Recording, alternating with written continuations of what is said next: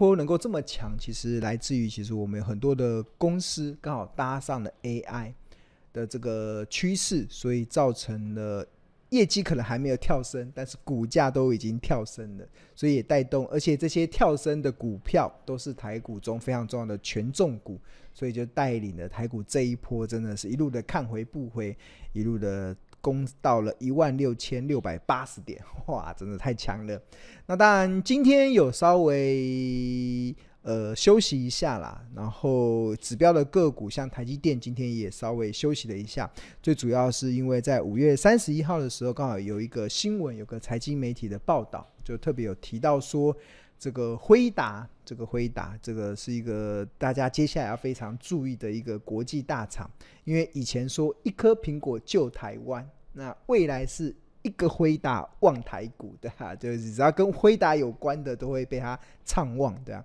呃，那他那个执行长其实黄仁勋来台湾真的是展现的非常亲民的形象。我相信很多国人应该真的是对他赞不绝，真的赞誉有加啦，对啊，非常亲民，一个身价身价已经超过一兆台币的一个男一个一个 CEO 啊，还是跟大家一样去逛饶河街夜市，去逛 夜市，然后呃，一切都非常的亲民的作风。那当然，我们很多媒体有些报道，那黄仁勋其实他所带领的辉达，他。在这这几天，它的市值已经突破了一兆美金，这也是成为全球第一个跟晶片有关的公司，它竟然市值可以来到一兆美金。那这也反映了这个半导体这一个领域，其实它未来带来了一个非常大的这个呃成长的这个想象。那当然，呃，辉达它它接下来的一举一动都会攸关很多投资人的注意。那像在五月三十一号的时候，有个新闻就说，辉达它会进行所谓的多元下单。那这个 CEO 黄仁勋也透露说，对晶圆代工的合作态度是开放的，所以市场就会害怕说，那是不是辉达原本下单给台积电的订单会被 Intel 瓜分掉，或者是被三星瓜分掉？所以也就造成大家对台积电的一些营运的一些担忧。那当然，身为呃，不管是辉达啦，或者是苹果，或者是你是一个国际的品牌客户，你一定不会只想要你的供应商只有一位，你一定会想要多一些选择，所谓的 second choice 嘛，就是我要再选择第二个供应链。那为了确保，如果哪一天第一个供应链有什么问题的时候，我第二个供应链可以马上跟上嘛。所以他这样子的策略其实是蛮合理的。那不管。不管今天是苹果或者是辉达，他一定会想要寻找台积电以外的第二供应链，然后只是那个第二供应链它能不能跟上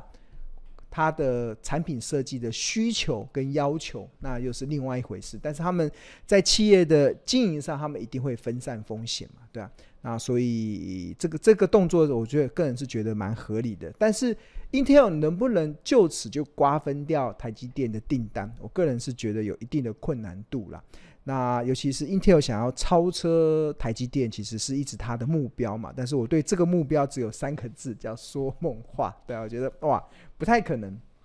对啊，那主要支持点有四个，第一个就是资本支出的投资较少，第二个是财报不给力，第三个是先进制程的量产的进进度又落后，那第四个，第一呃，Intel 有它自有品牌的一个呃天生的缺缺陷，所以很难去可以突破做晶圆代工，专注晶圆代工的台积电的一个呃目前在市场的领先优势。那首先先来讲这个资本支出投资较少嘛，因为 Intel 今年资本支出才两百亿美金，那台积电三百二十亿到六百三十亿美金，所以资本支出比较，资本支出是用来未来的投资，你投资未来的钱都比你的竞争对手少，那你怎么还想要超车它吗？所以这个是有一个一定的困难度。那第二个就是它的财报其实是不给力，就是通常如果企业能够获利，它就能够创造出一个所谓的呃。赢者的优势，因为我赚钱，我就可以更花更多的钱再投资。那如果我赚不了钱，我的股东就会说话嘛，我就可能就必须得控制成本，没有办法去做一些资本支出的扩充。那今年的第一季，Intel 是亏钱的，每股是亏了，EPS 是亏了零点零四美金。那台积电虽还是赚钱，台积电还是赚了七点九八，所以对一家已经亏钱的公司跟一家还在持续赚钱的公司，那这个未来对很多投资的计划就会拉出那个差距。那第三个就是 Intel，虽然它的制程确实是蛮厉害的，一长期以来 Intel 的制程都是不容忽视的，但是这一两年确实台积电也蛮厉害的，它在先进制程上其实展现了一个。持续领先的优势啦，尤其我们看到它的这个五纳米的呃两纳米的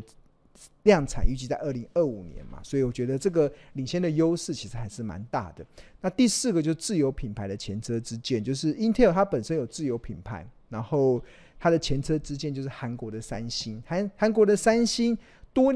多年前就已经跨到晶圆代工，而且在多年前就宣誓想要把台积电给取代。但是经过这么多年，非但无法超越台积电，甚至还开始看不到台积电的车尾灯。哇，我 觉得有一个很大的关键，其实就是它有个致命伤啊。这个致命伤就是三星有自有品牌，那会让他的客户不放心把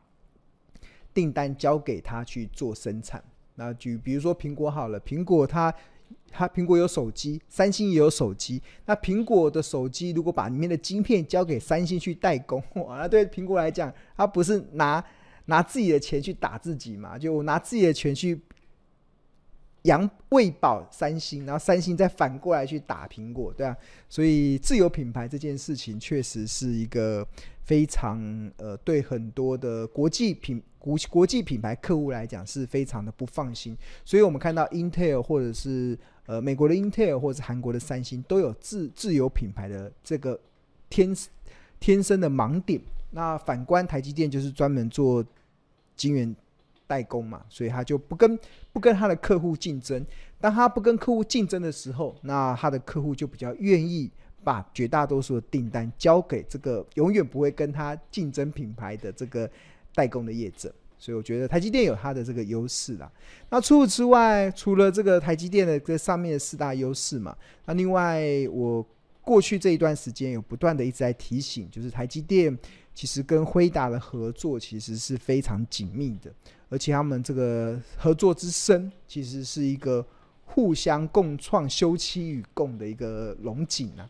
那尤其接下来台积电有个秘密武器叫 Kulisa，对啊。这个 Kulisa 其实就是由辉达跟台积电，还有荷兰的设备商艾斯摩尔跟美国的一家业者叫新思科技共同所推出来的一个可以大幅推进先进制程效能的一个很重要的秘密武器。那他们预计将这个 AI 导入到晶圆制程中最关键的微影制程。那能够提高生产效能四十倍以上。那台积电预计从六月份会开始应用。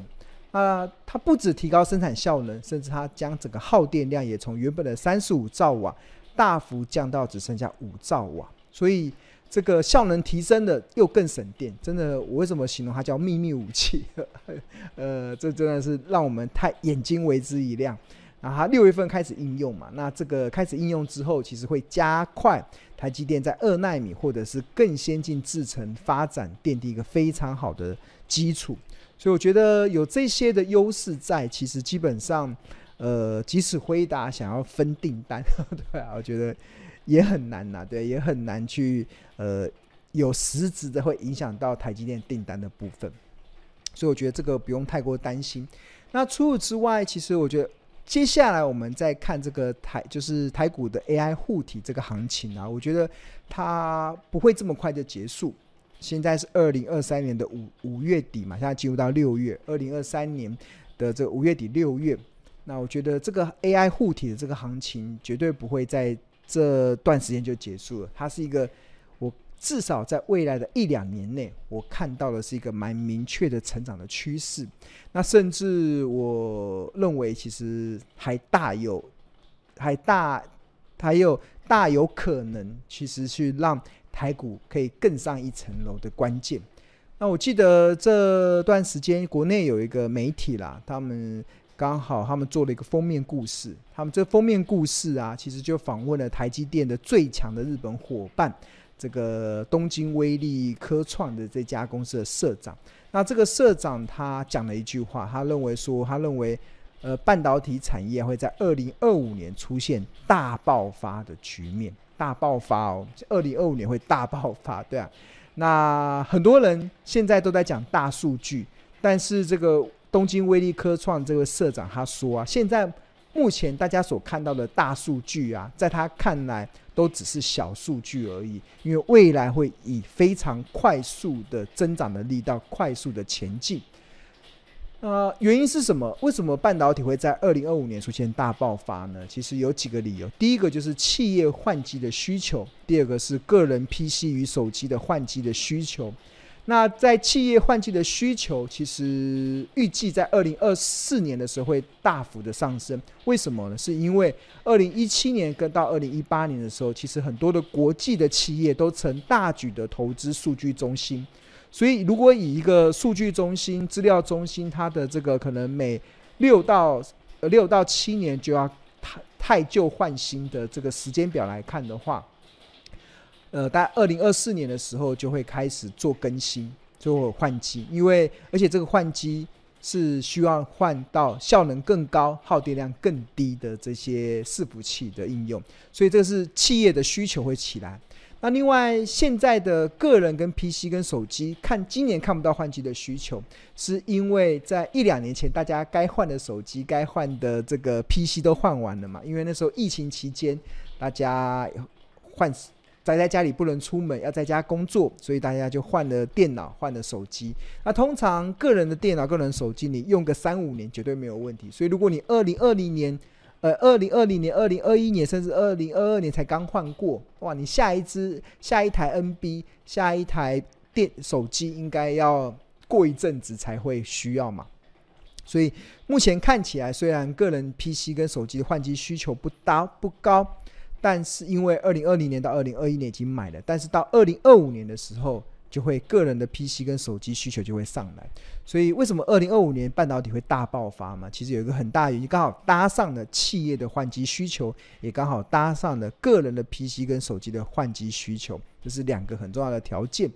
那另外除此之外，呃，这位全球第二大的这个半导体设备商的这个社长，他还蛮乐观的预估啦，就是二零二零年到二零四零年的时候啊，整个的这个。数据的通讯量啊，将以百倍的速度在成长。那数据的通讯量每年会以二十六 percent 的复合成长率去成长。所以换言之，如果按照这样的成长的力道啊，十年将成长十倍，二十年将成长一百倍。哇！大家没有看错，就是这个。我不知道他是不是老王卖瓜自卖自夸啦，但是就他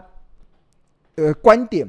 他认为说，现在大家认为的大数据，其实到未来都只是小数据而已，因为未来的数据的通讯量会以百倍的速度成长，未来十年会成长十倍，未来二十年会成长一百倍。哇塞，对啊，所以呃，这个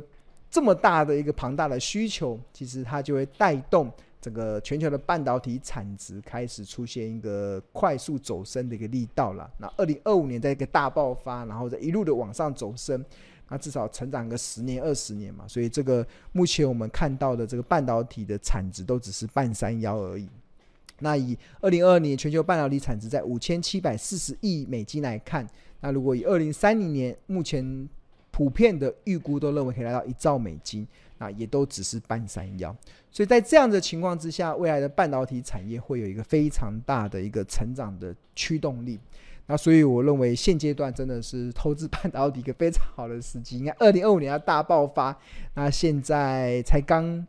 感觉就是万事俱备了，就是要开始要起风的。那为了抓到这个产业的趋势啊，所以庆农特别。呃，录制了一个叫半呃，准备了一个叫跟 Smart 合作，我们共同推出了一个叫半导体的设备产业报。那我们二零二三年上半年，我们推出了一个叫加码版。那这个加码版，我们把这个四，我们这里面其实有呃，从原本的四部影片加到六部的影片，然后另外关于这个报告，企业的营运报告从原本的一百页提高到一百四十八页，然后我们这个还有一些独家的这个产业分析的指南。那我们在今年的六月，从现在开始，我们就开始跟 Smart 合作，我们开始推出这一份的这个半导体设备产业报。那我觉得这是一个现阶段一个非常好的一个时机点，可以介绍给大家。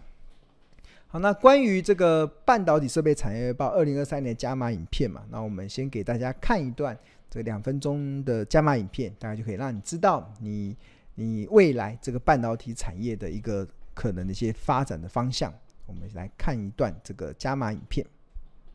大家好，我是孙庆荣老师，欢迎大家收看我们这个半导体设备产业报二零二三年的加码影片。那我们为什么会做这个加码影片呢？最主要的关键是庆荣老师发现，其实二零二三年的上半年就是此时此刻，其实是一个投资半导体非常好的一个时机，所以特别庆荣老师录制的一个加码影片，然后我们会分上下两集来告诉大家，在经过这半年的时间，全球的半导体产业发生了什么样结构性的改变。那首先，我们先来跟大家来报告，为什么庆农会认为，其实现阶段就是此时此刻会是一个投资半导体设备的一个很好的时机。主要的原因有两个部分，第一个部分其实是就整个的景气的一个状况。大家知道，今年以来，其实全球的经济甚至电子产业都遭受了很大的一个下行修正的风险，所以很多的营运都在相对的谷底。那当然，在相对的谷底的过程中，其实它就能够创造出买低卖高其中的买低的条件，因为营运在相对的谷底，啊基本上你在这个时候去介入，比较容易赢在起跑点上。那除了第一点，就是整个半导体或者是半导体设备产业，其实在今年上半年营运处于这个相对营运的谷底之外，另外一个啊，其实我们放眼到二零二四年甚至二零二五年。我们认为半导体的一个产业会呈现大爆发的一个趋势，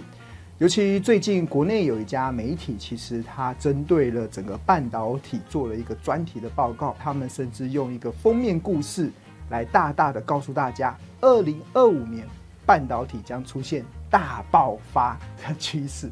那二零二五年半导体会大爆发。那如果以股价会领先基本面大概六个月以上，那换言之，其实现阶段或许就是投资人可以非常好切入的时机点。